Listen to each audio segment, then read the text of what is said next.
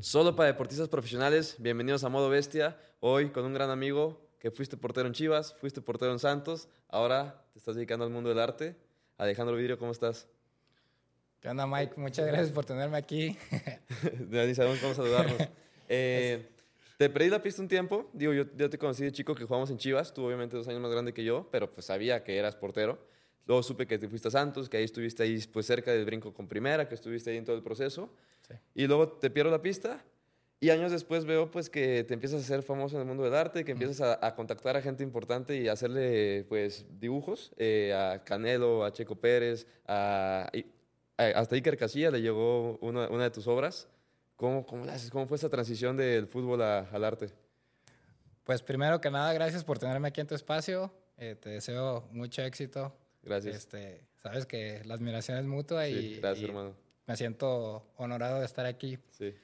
¿Cómo, ¿Cómo fue la transición? Ni yo te podría decir eh, en qué momento fue que decidí exactamente de que voy a seguir este camino. Eh, como dices, pues yo crecí con el sueño de, de ser futbolista de primera división. Afortunadamente eh, tuve la experiencia de, de, estar en clubes importantes. Crecí en Chivas desde los nueve años hasta los 18 como dices, hasta llegué a entrenar en, primera división, me tocó ahí hasta compartir cancha con Omar Bravo, entonces son cosas que ahora viéndolo hacia atrás, a veces me pregunto, eh, ¿cómo fue que pasó todo? O sea, a veces digo, yo podía hacer ese tipo de atajadas, yo las hacía y ahora estoy haciendo esto, entonces es un, si, si me preguntas sinceramente, es un, sigue siendo raro para mí. Eh, como... al final te entiendo porque siempre ese proceso de dejar el fútbol es bien complicado. Digo, jugamos fútbol desde que yo desde que tengo memoria, o sea, realmente no me acuerdo cuándo fue la primera vez que, que empecé a jugar fútbol. Toda mi vida me acuerdo jugando al fútbol. Y cuando das ese, esa, cuando tomas esa decisión de retirarte del fútbol, hay veces en las que no sabes qué hacer, güey. Hay veces hasta eh, me llegaba, me llegaba a pensar que es que esto no tiene sentido, o sea, no, no encuentras como qué hacer. Y bueno, yo me, refugié en otras cosas, en, el ejercicio, eh, ahí hasta aprendí a tocar el piano un poco, eh, no sé, como que empecé a hacer otras cosas, pero al final todo me regresaba al fútbol y de vez en cuando eh, veía fútbol en la tele y me daba mucha nostalgia, veía a compañeros con los que yo vivía en primera división y decía, es que no, no, no me faltó tanto para estar ahí, al mismo tiempo sí, y todo eso es medio complicado. ¿Cómo viviste todo, todo eso?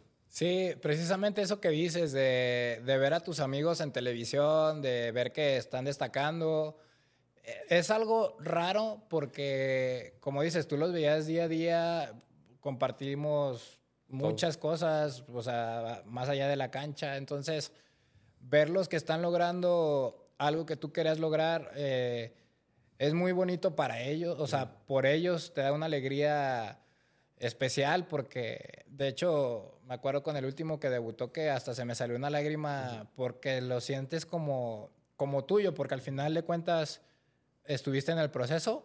Y por el otro lado también es un poco triste hacia con uno mismo porque pues no pudiste lograr claro, ese sueño. Claro, son encontradas bien raras que dices que esto, por un lado estoy contento, pero por otro lado estoy hecho mierda porque yo no pude hacerlo.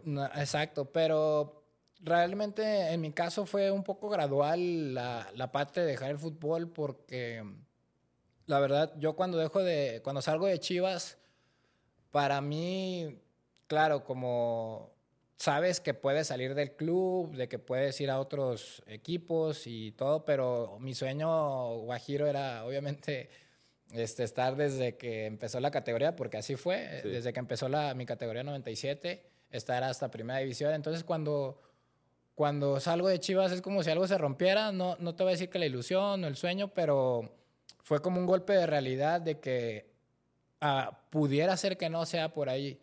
Eh, entonces, me llega como, te digo, ese golpe de realidad. Y bueno, cuando voy a Santos, eh, otra vez empezar a, a, forjar un camino en un club, luego salgo de ahí. Entonces, no fue como una lesión que de repente te saca del fútbol o que ya estás por debutar y te quedas sin equipo. No fue algo, en mi caso, no fue algo repentino y fuerte. Entonces yo lo pude ir procesando un poco paso a paso. Entonces ya cuando yo tomo la decisión de, de salir, me sentía tranquilo hasta cierto punto de lo que había logrado, de, los lugares en los que había estado. Entonces, no fue doloroso, claro. De repente te acuerdas, como, como decimos, de los amigos y dices, híjole, este, pude haber estado ahí, pero realmente a la fecha no lo siento con tristeza, sino ahora ya es más agradecimiento por las herramientas que, que tuve. Realmente ahorita lo que, lo que estoy haciendo mucho tiene que ver pues esa vida de futbolista, entonces... O sea, ¿crees que la, vida del futbolista te ayuda a alcanzar a tener éxito en otras áreas de tu vida?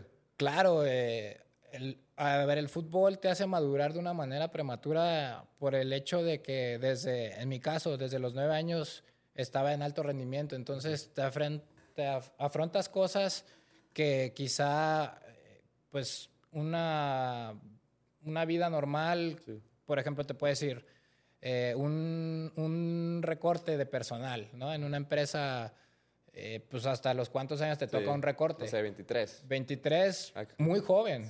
Entonces acá en el fútbol te tocan los recortes de personal cada seis meses. todo el tiempo están evaluando tu desempeño. Te estoy hablando a los nueve años. O sea, a los nueve años eres consciente de que si no rindes, eh, te pueden en tres meses salir, sacarte del club. Entonces, esa parte eh, los viajes, la disciplina, el, estar eh, siempre fino para, rendir. Creo que esas, esa parte te hace madurar y ver las cosas de una manera más, eh, podría decirlo con más responsabilidad, porque sabes que depende de ti, eh, pues es tu camino. Al final, ya es una carrera, o sea, estás hablando que es una carrera desde los nueve años. Y también se acaba, sabes que se acaba el fútbol bueno, ahora tenemos el caso de Cristiano, Zlatan, que llegan a los 40, pero son casos extraordinarios. Sabes que la carrera eh, normal es hasta 33, 35 años. Entonces, eh, entonces todo va muy rápido. Entonces, esas herramientas yo las pude tener para ahora en este proyecto nuevo que estoy haciendo, que está creciendo, pues poderlas aplicar. Sí, sí. Está muy chido el proyecto que traes. Eh, Gracias. Ahora, eso que dices de, de, las bajas, de que desde que estás chavo, desde que tienes 10, 11, 12 años, sabes que cada seis meses va a haber una lista ahí pegada en, el que, en la que si está tu nombre ya valiste porque estás fuera del equipo. Sí. Es duro. O sea, yo me acuerdo, a mí nunca me dieron de baja de un equipo, eh, pero sí tenía muy buenos amigos que sí. Entonces, muchas veces es muy crudo porque ni siquiera te dicen, oye, voy a hablar contigo. No, es, ve, la lista, si está tu nombre, sí, es... adiós. Y entonces, estar comiendo con eso, el tener un amigo, un gran amigo y que de la nada se va porque ya lo dieron de baja, es claro. algo complicado. Ahora, el tema de la confianza es algo bien importante para el fútbol. Lo hablamos la otra vez, eh, que tú puedes ser muy bueno, pero puede llegar un momento en que pierdes toda la confianza que traías y un jugador sin confianza pues no sirve. Eh, tío, te platico un poco de por qué yo, yo me retiro. Eh, yo, yo regreso de España a Salamanca y firmo aquí con Pumas Tabasco yo pensé que iba a ser titular, llego y me doy cuenta que no estaba ni siquiera contemplado para ser titular, segundo o tercer portero, y automáticamente ahí como que me dieron un balde de agua fría, perdí toda la confianza. Eh, empecé bien, pero cuando vi que no iba a ser titular, algo en mí dudó inmensamente y empecé a entrenar muy mal. O sea, empecé a entrenar mal, balones que antes me las quedaba, ahora eran goles, güey. Y ya eres eh, malo. Y ya, ya eres malo. Entonces yo creo que para, para un jugador es muy importante ese respaldo que muchas veces te da el equipo. O sea, claro, sí, la personalidad para tú jugar bien independientemente de eso, pero sí es una realidad que si tienes ahí el voto de confianza de tu entrenador, si tus compañeros saben que eres bueno, eh, creo que te ayuda bastante para sobresalir, ¿no? Sí, eh, la confianza creo en el fútbol y en nuestra posición. en, sí, como portero. En la portería creo que es hasta más importante incluso que, que las habilidades. ¿Por qué? Porque puedes tener las habilidades pero si algo tan simple, un centro, bueno, no es tan simple, pero un centro es una acción de juego que se repite muchas veces en el partido. Si no tienes confianza, no vas a salir por ese centro y eso es un indicador de que tu rendimiento baja. Entonces, porque puede, puede caer un gol o puede generar peligro ahí que, que hagas dudar a, tus, a tus defensas. Yo creo, eso que dices del equipo, sí, sí es muy padre que, que te respalden, pero a la vez es, es recíproco. ¿Por qué? Porque si tú no les das muestras o señales para que confíen en ti, pues no van a confiar en ti. Te hablo porque cuando yo llego a Santos, me, pues llego a un equipo que acababa de ser campeón en sub-20. Entonces, y bueno, mi competencia cuando yo llego era Carlos Acevedo, pero luego, justo cuando yo voy llegando es cuando ya lo empiezan a mandar a primera división. Pero entonces ellos tienen pues un concepto, pues tenían buenos porteros. Entonces tú llegas y tienes que ganarte esa confianza. No es como que te la van a dar porque, pues porque somos buenas personas. no, ojalá fuera así, pero no funciona así. Realmente el fútbol es competencia y es rendir en el momento exacto, en el lugar que tienes que estar.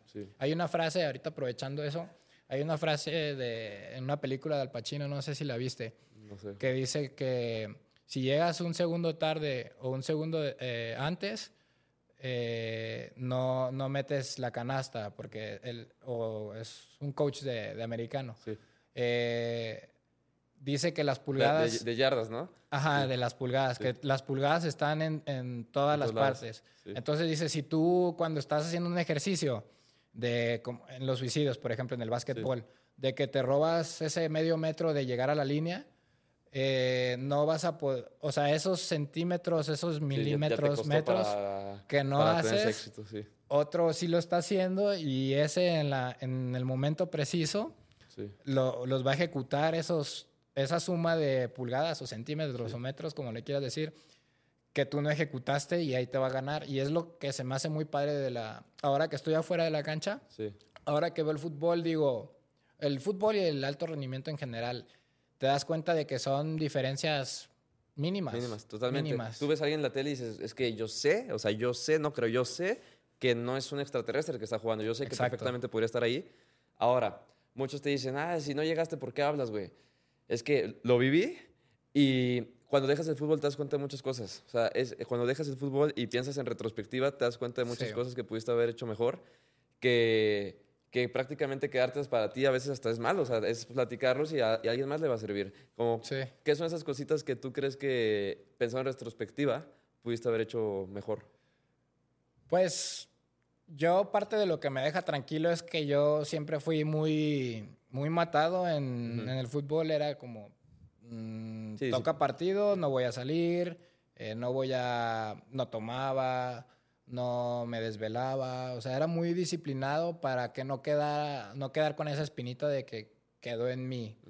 Eh, una de las razones por las que mm, quizás no no trascendí, no es una excusa, pero es una realidad, es un tema físico que al final de cuentas yo mido un 80 y en el club en el que estaba, que, es Chivas, este... 85 para arriba. Era un 85 para arriba, entonces hay cosas que no dependen de ti. Eso también es algo que, pues que nos... No es excusa al final, pero pues cuando tú das todo, exacto, o sea, por ejemplo, tú puedes querer ser portero, pero si mides 1.70, muchos usan el caso del Conejo y de Jorge Campos, pero ellos son casos extraordinarios que tenían un resorte y, y, aparte no, no había esa, esa línea tan tajante de que si no mides X centímetros más ya no vas a poder... sí, es eh, que el tema no es que no llegues, es que el tema que ni te van a aceptar en fuerzas básicas. Exactamente. Entonces muchas veces si no te aceptan en fuerzas básicas, pues es imposible que llegues a primera. Entonces ahí es el primer inconveniente, la altura, ¿no? Muchas veces, sobre todo si estás muy, muy niño, 10, 11, 12 años, los clubes agarran a veces hasta por la altura. No me importa si es bueno o no, está, está, alto, tráelo y acá lo formamos. Entonces sí es algo que tú no puedes controlar. Ahora, yo creo que perfectamente de uno, siendo portero, unos 75, unos 80, unos 80 para arriba, sí. entrenando bien, teniendo buen resorte, teniendo buenas, buenas piernas, podrías ser bastante bueno. Claro. Eh, ¿cuáles son esas cositas que tienen que tener los porteros para llegar a ser profesionales? Eh, ¿Qué es ser profesional? Eh, sí, sí, tienes toda la razón. Un portero de primera división que tiene que tener. Ah, ok. Sí, porque ser profesional pues, puede tercera, ser... segunda. Tercera, exacto. Pues mira, yo lo veo como que son cinco puntos. Mm, uno, evidentemente, es el talento. El talento pues, pues, que las atajes y que... Sí, que seas bueno bajo la portería. Ah, exactamente, o sea, que tengas habilidades, porque, por ejemplo, está el caso de mi máximo ídolo, que es Osvaldo Sánchez, que él decía, oye, yo era malísimo, era... Eh, me aventaba, sabe cómo, pero llegaba. Entonces, eso es talento. Al final de cuentas, se, desarrolló y pues, fue el mejor portero de México por muchos años. Entonces, sí tienes que tener un talento eh, mínimo y, bueno, ya para destacar, pues grande, ¿no? Sí. La disciplina, como decimos, eh, tú puedes tener el talento, pero si no tienes la disciplina de estarte esforzando, porque siempre va a haber alguien más talentoso que tú o que tenga una habilidad que tú no tienes, pero si no eres disciplinado, no tienes manera de competir con, con, ese otro portero, en nuestro caso, en la portería. Eh, otro que yo veo también importante, creo que son las relaciones. Eh, relaciones, hablo de algo que a mí me pasó, eh, que yo no me quedé sin equipo y un amigo me ayudó a, a colocarme en un equipo. Un amigo y un entrenador y, y, tal. Entonces, si tú, si tú no tienes buenas relaciones con tus compañeros, no te voy a decir que seas este... Sí, que pues, seas, de que les llegues y les des panecitos a todos, pero si tienes una buena relación con tus compañeros, tanto tú como, como tus amigos, o compañeros te pueden apoyar en una situación en la que no en la que estás en urgencia o ellos en urgencia. Claro, ahora muchos dicen lo de las palancas. Sí, este, este güey tiene palancas. Sí, pero las palancas sin habilidad no te sirven de nada. Exactamente. O sea, tú puedes conocer a, a, Pep Guardiola, pero si, si eres malo, pues no te va a servir de nada. Exactamente, exactamente. Tener palancas es muy bueno. O sea, tener, palancas al final es tener relaciones. Yo me llevo bien con esta persona Está bien, o sea, al final son las personas.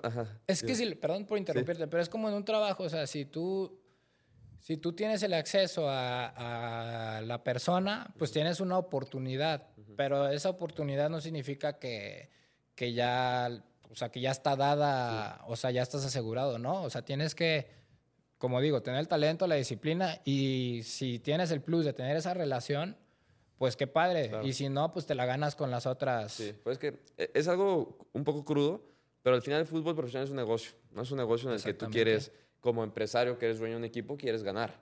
Ahora, al final tú eres un producto también. Tú como jugador, sí, tus sentimientos importan y todo, pero si lo vemos puramente como negocio que es, tus sentimientos valen madre. Es o eres bueno, me sirves o no me sirves. Exactamente. Entonces, si eres bueno y aparte tienes relaciones eh, buenas, pues vas a tener miles de oportunidades y vas a, te van a abrir las puertas en todos lados. Entonces, al final, es algo que les digo a todos, aparte de ser bueno, trata de quedar bien.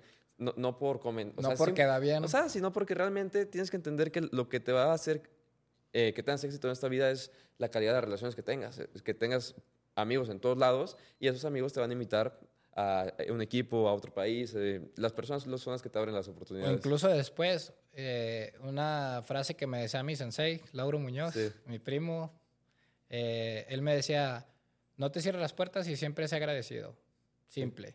O sea, no te cierres las puertas, por ejemplo, en Chivas, ¿no? Que te digo que salí por, por la estatura.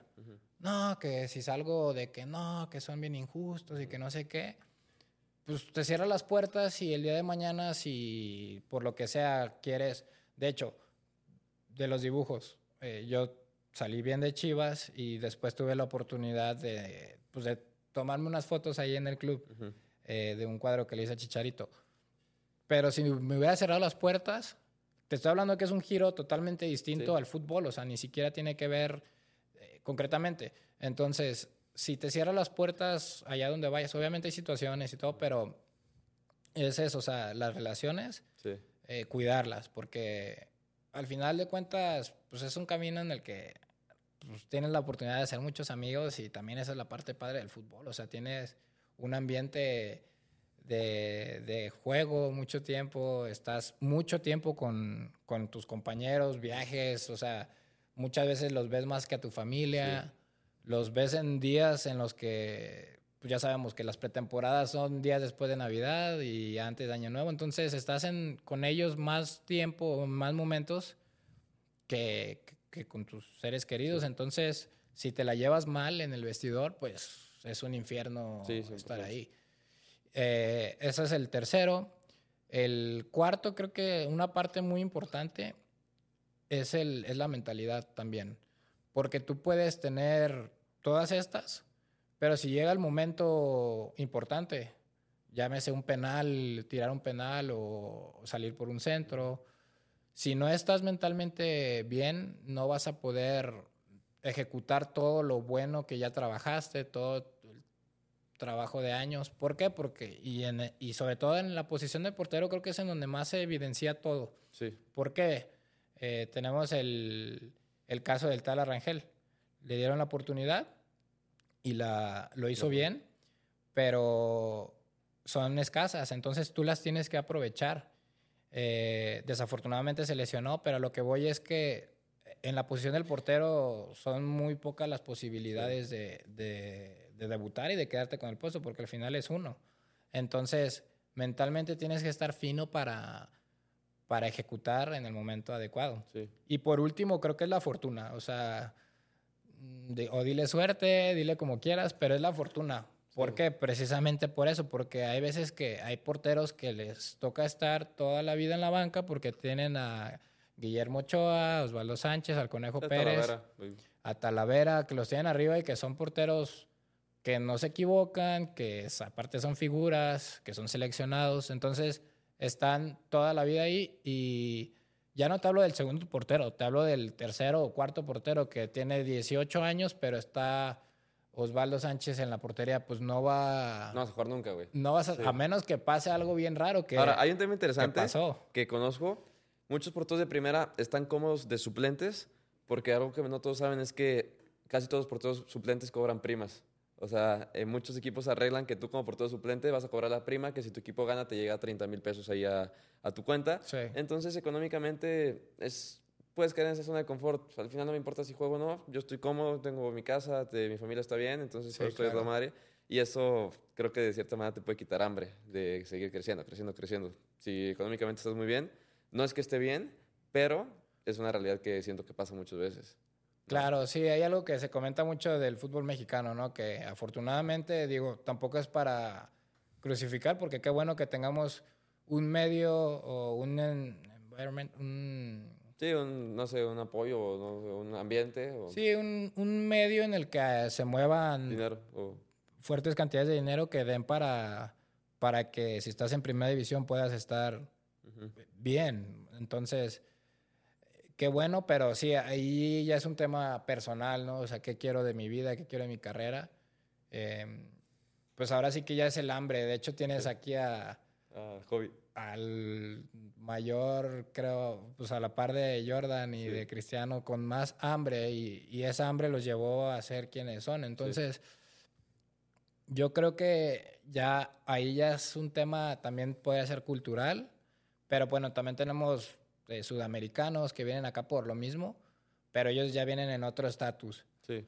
Eh, el tema económico sí debe de ser un aliciente, pero no debe ser todo. O sea, al final de cuentas, si quieres una carrera que, pues, que sea ahora sí que inspiración para los demás y que estés bien, pues sí tienes que, tienes que tener un hambre sí, cañón. Pues, cañona. Sí. Pues sí, yo creo que sí. Me gustaría tocar el tema del arte, que te digo, o sea, te admiraba ya desde antes, pero con esto del arte sí es algo que me, me sorprendí mucho y digo, wow, o sea, sí realmente es algo que yo, como te lo comenté una vez, igual tú como portero, pues no se me hace algo impresionante porque yo pues sé lo que implica ser portero. Pero el mundo del arte no sé lo que implica y yo veo tus obras y digo, wow, es impresionante. Ahora, le llegaste a personas como Canelo, Checo Pérez, eh, Chicharito, o a, quién, a qué personas le has, le has dado tus obras? Bueno, afortunadamente, recientemente Alexis Vega, eh, bueno, Auriel Antuna. Sí. Mm, y pues lo dijiste al principio, Iker Casillas. Iker Casillas. Y eso me sorprende. O sea, Iker Casillas, Canelo, eh, Alexis Vega. Figuras que es difícil que, conozcas en, tu vida cotidiana. Sí. Hay una regla que una vez escuché que dice que estás a cuatro personas de cualquier persona del mundo. ¿Cómo le haces tú para conocer a esas personas, Ludovico Eunadi? Sí, precisamente esa experiencia es la que te iba a contar con ese tema. Eh, depende, obviamente, es como lo de, como esta frase de atrae que el universo conspira para que logres. Sí, pero si no te pones a trabajar, a trabajar y no, no, te pones en los, en los caminos en los que te van a llevar a eso, pues no vas a, a conseguir eso, ¿no? Este, yo creo que, bueno, te cuento con Ludovico Inaudi, que también es para mí uno de los más especiales porque a mí me gusta como a ti el piano. Creo que compartimos pues varias cosas entre, entre esas el piano. Y Ludovico Inaudi para mí fue el, la inspiración, su música conecta, conecto al 100 con él y entonces yo hice un dibujo de él pues nada más por la admiración, ¿no?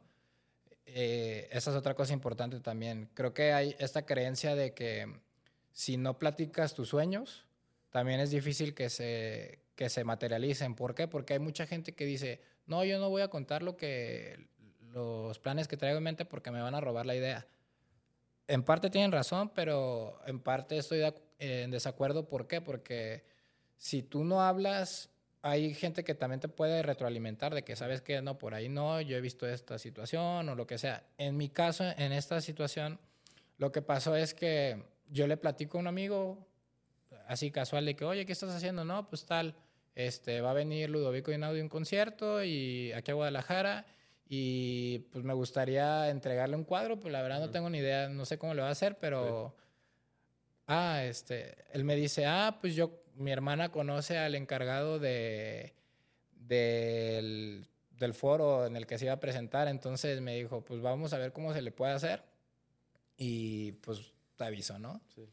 Eh, tiempo después, pues ya se cancela el concierto, por la pandemia, se alarga un año, entonces, pero siguió ahí la persona esta que me ayudó a, a contactar al equipo de Ludovico, porque al final es el encargado de ahí.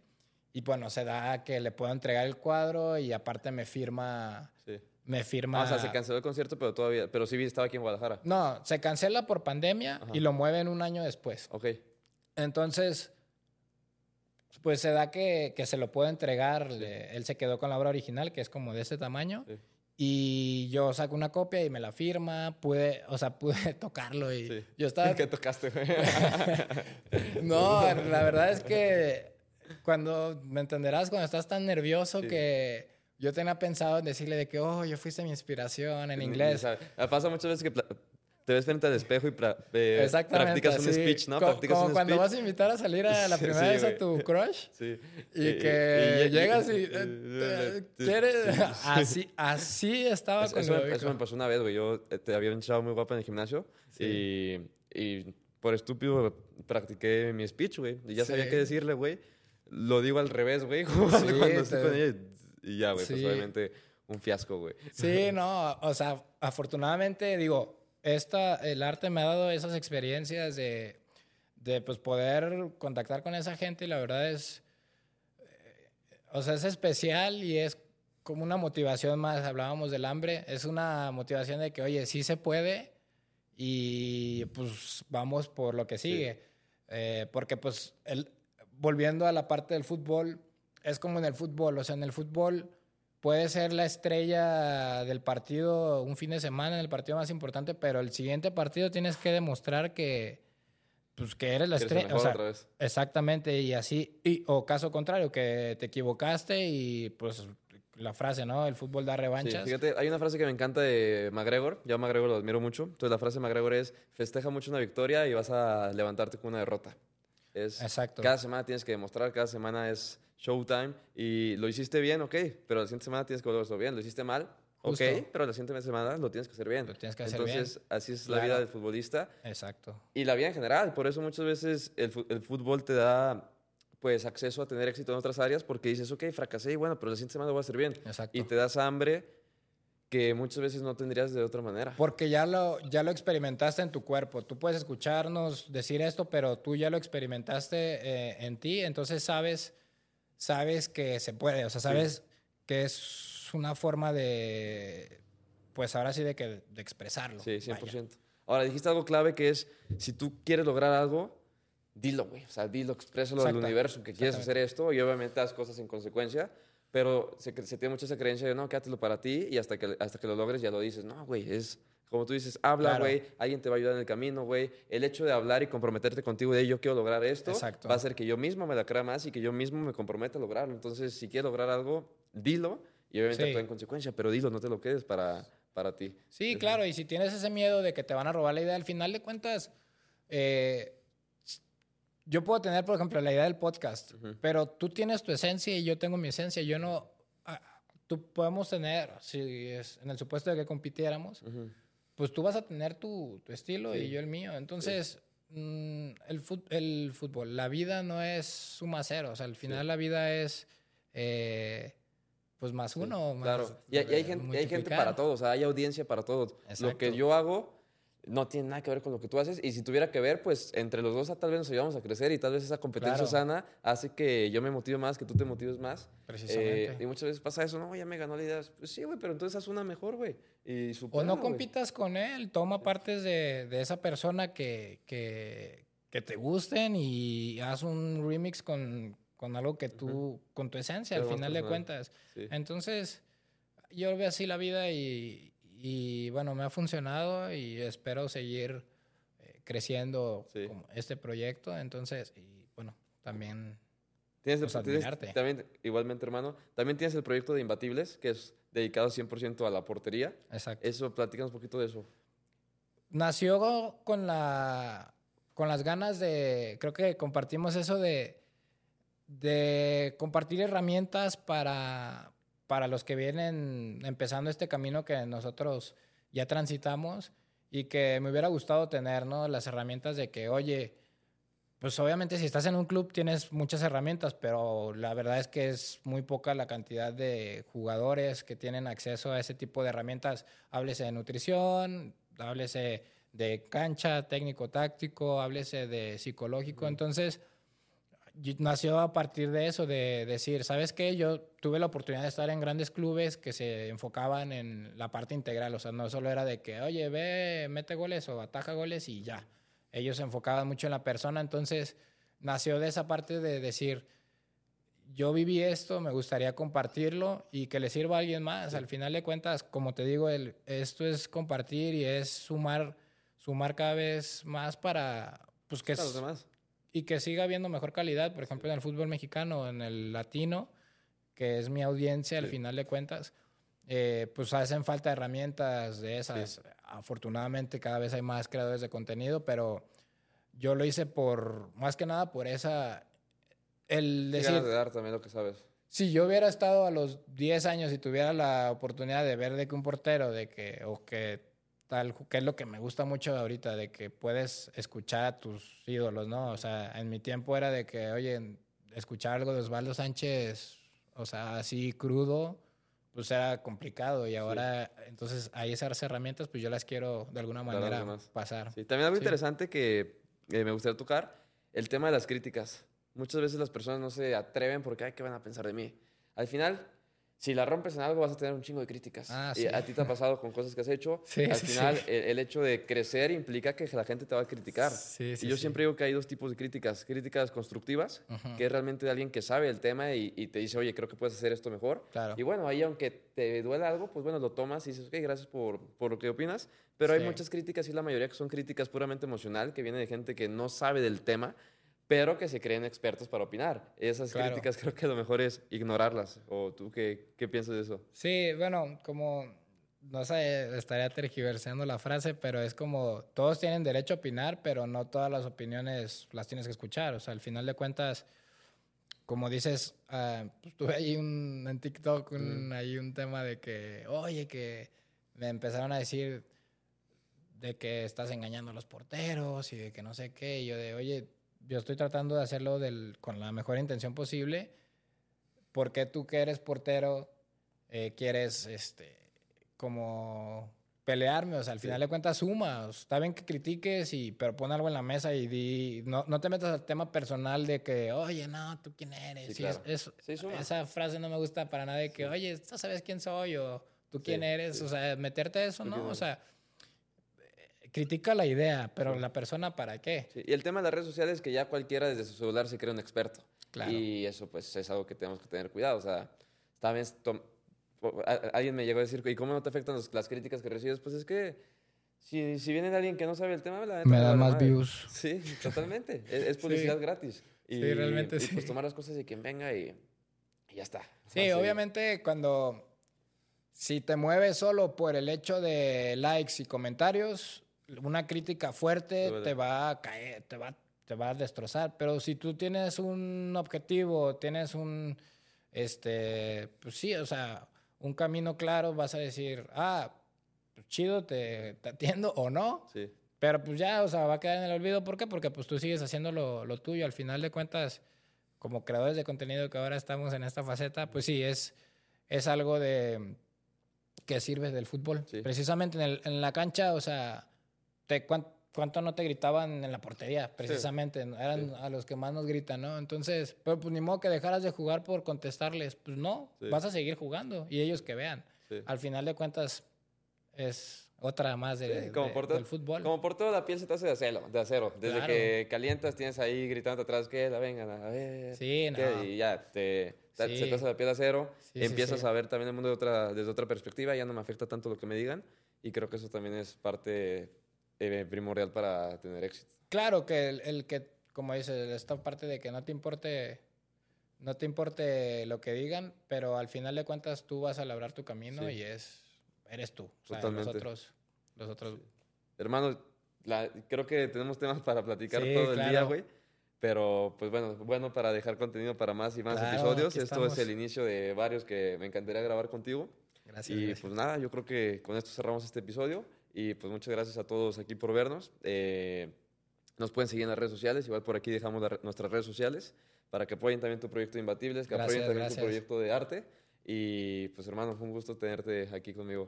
No, el gusto es mío y gracias por tenerme aquí, hermano. Gracias, bro.